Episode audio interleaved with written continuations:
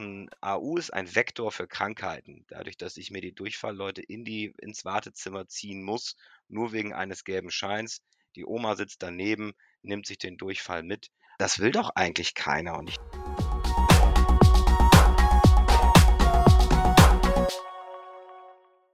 Corona-Kollaps? Jetzt sprechen Hausärzte. Herzlich willkommen beim Podcast, der Hausärztinnen und Hausärzte aus ganz Deutschland zu Wort kommen lässt in diesen turbulenten Zeiten. Mein Name ist Jana Kötter, ich bin Redakteurin bei der Hausarzt und ich rufe in dieser Ausgabe an bei Ruben Bernau, der in Niedersachsen niedergelassen ist, dort im Hausärzteverband aktiv ist, Vorstandsmitglied des Instituts für Hausärztliche Fortbildung.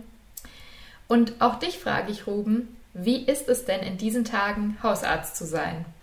Spannend. Jeden Tag was Neues, beziehungsweise von Woche zu Woche müssen wir uns immer fragen, wie wollen wir es gestalten, wie weit wollen wir die Praxis öffnen, wo müssen wir sie weiter geschlossen halten und ähm, wie gehen wir mit dem Team um.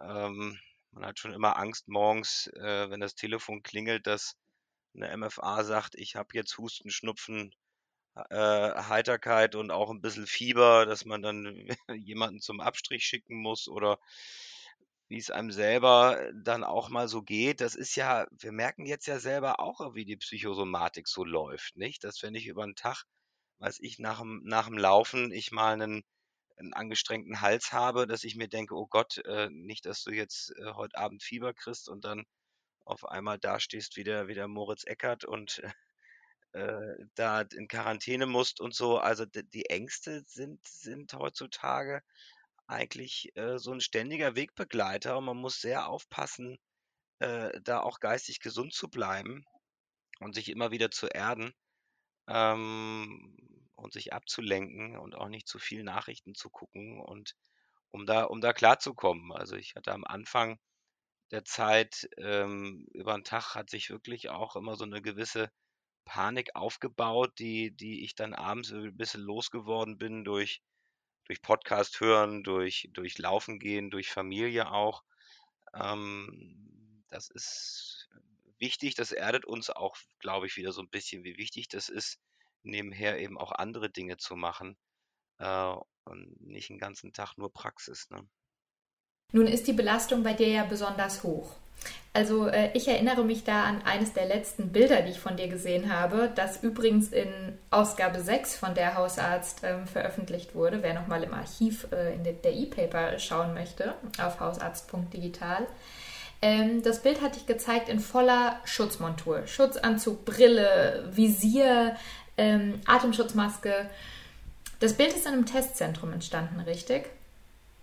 Ja, das ist so, dass wir am Anfang wie glaube ich alle Kollegen, äh, sofort überlegt haben, wie halten wir, äh, die Covid-19-Patienten aus der Praxis raus? Und zwar gar nicht, weil wir uns, äh, nicht kümmern wollten um die, sondern dass wir die nicht als Spreader im Wartezimmer sitzen haben und auf einmal auch vor der Nase im Sprechzimmer sitzen haben und uns selber dann auch so gefährden, dass wir dann eben entweder, ja, auch krank werden und und und, äh vielleicht auch schlimmer krank werden, sondern dass wir eben auch ausfallen, dass wir mal eben 14 Tage der Laden dicht ist ähm, und wir in Quarantäne gehen und niemand diese Leute versorgen kann, dass wir gesagt haben, wir brauchen diese Testzentren dezentral oder außerhalb der Praxis zentral an einem Ort. Und die, die, die KV war da natürlich auch sehr, sehr dankbar.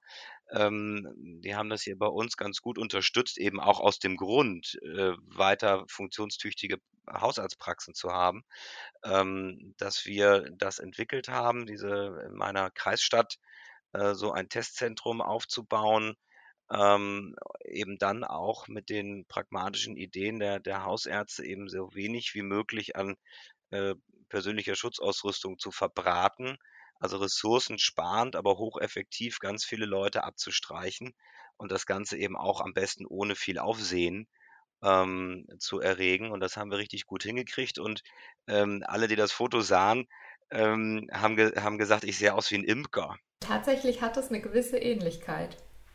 Bist du denn in dem Testzentrum regelmäßig neben dem normalen Praxisbetrieb ähm, im Einsatz oder wie sieht das aus? Ja, ist jetzt weniger geworden. Also am Anfang war ich oft da und, und man macht sich gar keine Vorstellung, was man dann natürlich alles rankarren muss. Also erstmal, dass natürlich auch von der KV nach und nach dann auch genug Material da war, aber von der einfachen Wischdesinfektion bis, dass man da nur auch eine Reinigungskraft haben muss, die da mal feucht durchwischt, wenn wir da langlaufen. Ähm, bis hin, wer, wer holt wann, wie, wo den Schlüssel, schließt ab, Alarmanlage, bis wer bringt dann hinterher die Tüte mit den Abstrichen irgendwo hin. Ähm, das musste natürlich alles geplant und gemacht werden. Und da, ähm, da sage ich jetzt gar nichts Böses, die KV das eben gar nicht kann. Also da sitzen ja keine Leute, ähm, die hausärztlich arbeiten, sondern das sind zum größten Teil eben Verwaltungsmenschen, die ihre Regeln im Kopf haben und, ähm, das ist ja auch gut so, sage ich mal, aber die haben natürlich von der Basis von dem, wie das dann auf die Straße kommen muss, natürlich letztendlich null Ahnung. Null Ahnung. Das äh, könnte ja mit Verlaub auch durchaus das Stichwort sein äh, zum Thema Telefon-AU. Ähm, nur kurz für die Zuhörer, die die Diskussion vielleicht nicht ganz mitverfolgt haben. Der GBA hatte im März ja eine ähm, zeitlich befristete Sonderregelung beschlossen, nach der Ärzte ihre Patienten, wenn diese nur leichte Atemwegsbeschwerden haben, auch nach rein telefonischem Kontakt krankschreiben dürfen. Das klare Ziel, äh, die Zahl der Kontakte in den Praxen zu verringern und damit eben auch vor einer Ansteckung ähm, oder beziehungsweise vor einer weiteren Ausbreitung des Coronavirus ähm, zu schützen. Ja, das Ziel steht weiterhin im Raum, allerdings äh, hat sich die Diskussion zu einem kleinen Hin und Her entwickelt. Ähm, der GBA wollte die Sonderregelung zwischenzeitlich beenden. Ähm, die Hausärzte haben sehr erfolgreich unter Federführung des Deutschen Hausärzteverbands und seiner Landesverbände ähm, dagegen protestiert und darauf aufmerksam gemacht, dass das eben nötig ist, um weiter ähm, die Eindämmung zu oder um weiter eben so das Infektionsrisiko möglichst gering zu halten. Ähm, hin und her mit den Daten. Jetzt steht im Raum bis 18. Mai ähm, soll diese Sonderregelung möglich sein. Ähm, ob es dann erneut eine Verlängerung geben wird, ähm, ist noch völlig unklar. Aber im Prinzip haben wir die letzten Wochen immer wieder im Prinzip im Wochentakt darüber berichtet, darüber diskutiert. Hausärzte mussten aufmerksam sein, welche Beschlüsse zum Teil freitags getroffen, montags in die Praxis kommen würden. Ähm, wie schätzt du das ein, Ruben? Das, das ist eine Katastrophe. Ähm, da ich sag mal, ich persönlich ja nun Firm bin und alles, vieles lese und, und Informationen schnell bekomme, das, da bin ich ja aber die Minderheit der, der Kollegen. Und die Kollegen, die das eben nicht alles so schnell mitkriegen, die die die verzweifeln natürlich, dass täglich neue Diagnosen, Abrechnungsziffern, äh, dazukommen oder mal eben geändert werden. Und besonders ärgerlich ist das jetzt mit der Arbeitsunfähigkeit, weil ich sage mal, das ist ja etwas, was uns total entlastet hat. Zu sagen, pass auf, wir, wir telefonieren erstmal, wir machen das vielleicht über Videosprechstunde und ich kann dich erstmal auch eine gewisse Zeit rausnehmen, ähm, natürlich waren da vielleicht auch Patienten dabei, die das ausgenutzt haben, aber mit welcher Motivation denn? Da ist doch niemand dabei, der sagt: „Ich mache jetzt erstmal 14 Tage Urlaub zu Hause.“ Alle hängen an ihrem Arbeitsplatz. Die Leute haben Angst und Sorge oder wussten auch nicht, wie sie ihre Kinder versorgen sollen, ähm, sind psychosomatisch krank, weil sie mit ihrem Homeoffice die Wände hochgehen.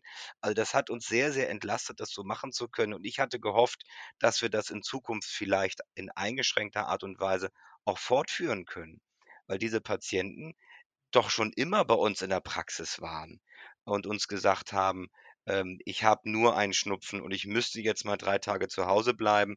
Ich brauche aber eigentlich keinen ärztlichen Rat, keine Untersuchung. Ich weiß, was ich machen kann.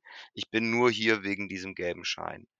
Und die Leute in, in, ich sag mal, mal völlig unabhängig von Corona, sondern in jeder Durchfallwelle, in jeder äh, Influenza-Zeit, die wir haben, diese Leute aus den Praxen rauszuhalten, ähm, ist doch ist doch nur von Vorteil.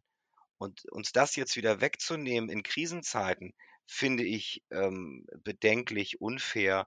Und ich denke, da spielen die die werten Herren auch, ähm, nicht nur mit unserer Stimmung von den Hausärzten, sondern wirklich auch mit mit mit 'ner gewill mit 'ner wirklichen Gefahr für die Gesundheit, ähm, dass wir natürlich, wieder mehr mehr Praxen in Quarantäne haben werden. Ähm, wir werden auch Patienten haben, die sich nicht mehr in die Praxis trauen werden, die chronisch Kranken, weil sie wissen, ähm, die Infektleute rennen da wieder frei rum. Könnte ähm, Corona denn eigentlich ganz im Gegenteil nicht sogar, ähm, ich sag mal, den Boden ebnen für Regelungen, die dann, die jetzt in der Krise getroffen werden und dann aber weiter Bestand haben? Also wäre ganz praktisch gesagt eine Telefon-AU für dich auch dauerhaft vorstellbar? Aber ganz genau so. Das ist, das ist schon lange unser großer Wunsch, ähm, dass wir entlastet werden von, von dieser ähm, äh, das ist ja keine ärztliche Arbeit, wenn wir uns das überlegen, ähm, dass ich nie studiert habe dafür, äh, da zu sitzen und Menschen, die eigentlich überhaupt nicht meine Hilfe brauchen, ähm, die aber in die in die meine ärztliche Hilfe brauchen, die aber in die Praxis kommen müssen für diesen für diesen gelben Schein. Und was ich an Zeit hätte, ähm, für die Patienten, die eben mehr Zeit brauchen. Also wir sind durch das System so gelähmt mit einer Idee, dass wir Hausärzte da eine Aufsichtsfunktion haben. Ähm, äh, also ich habe noch nie erlebt, dass ein Hausarzt jemanden äh, sagt, nee, du bist aber arbeitsfähig und du musst jetzt zur Arbeit gehen. Ich, ich verweigere dir das jetzt. Ähm, äh, geh hin, so, so schlimm ist dein Schnupfen nicht, das kommt ja nicht vor. Jeder Patient hat seinen guten Grund, warum er kommt und warum er auch zu Hause bleiben möchte. Und ich glaube, dass das heutzutage äh, so gut wie gar nicht ausgenutzt wird. Es gibt eine Handvoll Menschen, die machen das, ähm, die sich dadurch ein bisschen mehr Freizeit erkaufen durch, durch einen gelben Schein, aber die werden wir telefonisch wie auch in unserer Praxis nicht aussortieren können. Ähm, glaube, es ist auch ein AU ist ein Vektor für Krankheiten. Dadurch, dass ich mir die Durchfallleute in die ins Wartezimmer ziehen muss, nur wegen eines gelben Scheins. Die Oma sitzt daneben, nimmt sich den Durchfall mit, also mit nach Hause und wird dadurch vielleicht sogar krankenhauspflichtig ähm, krank.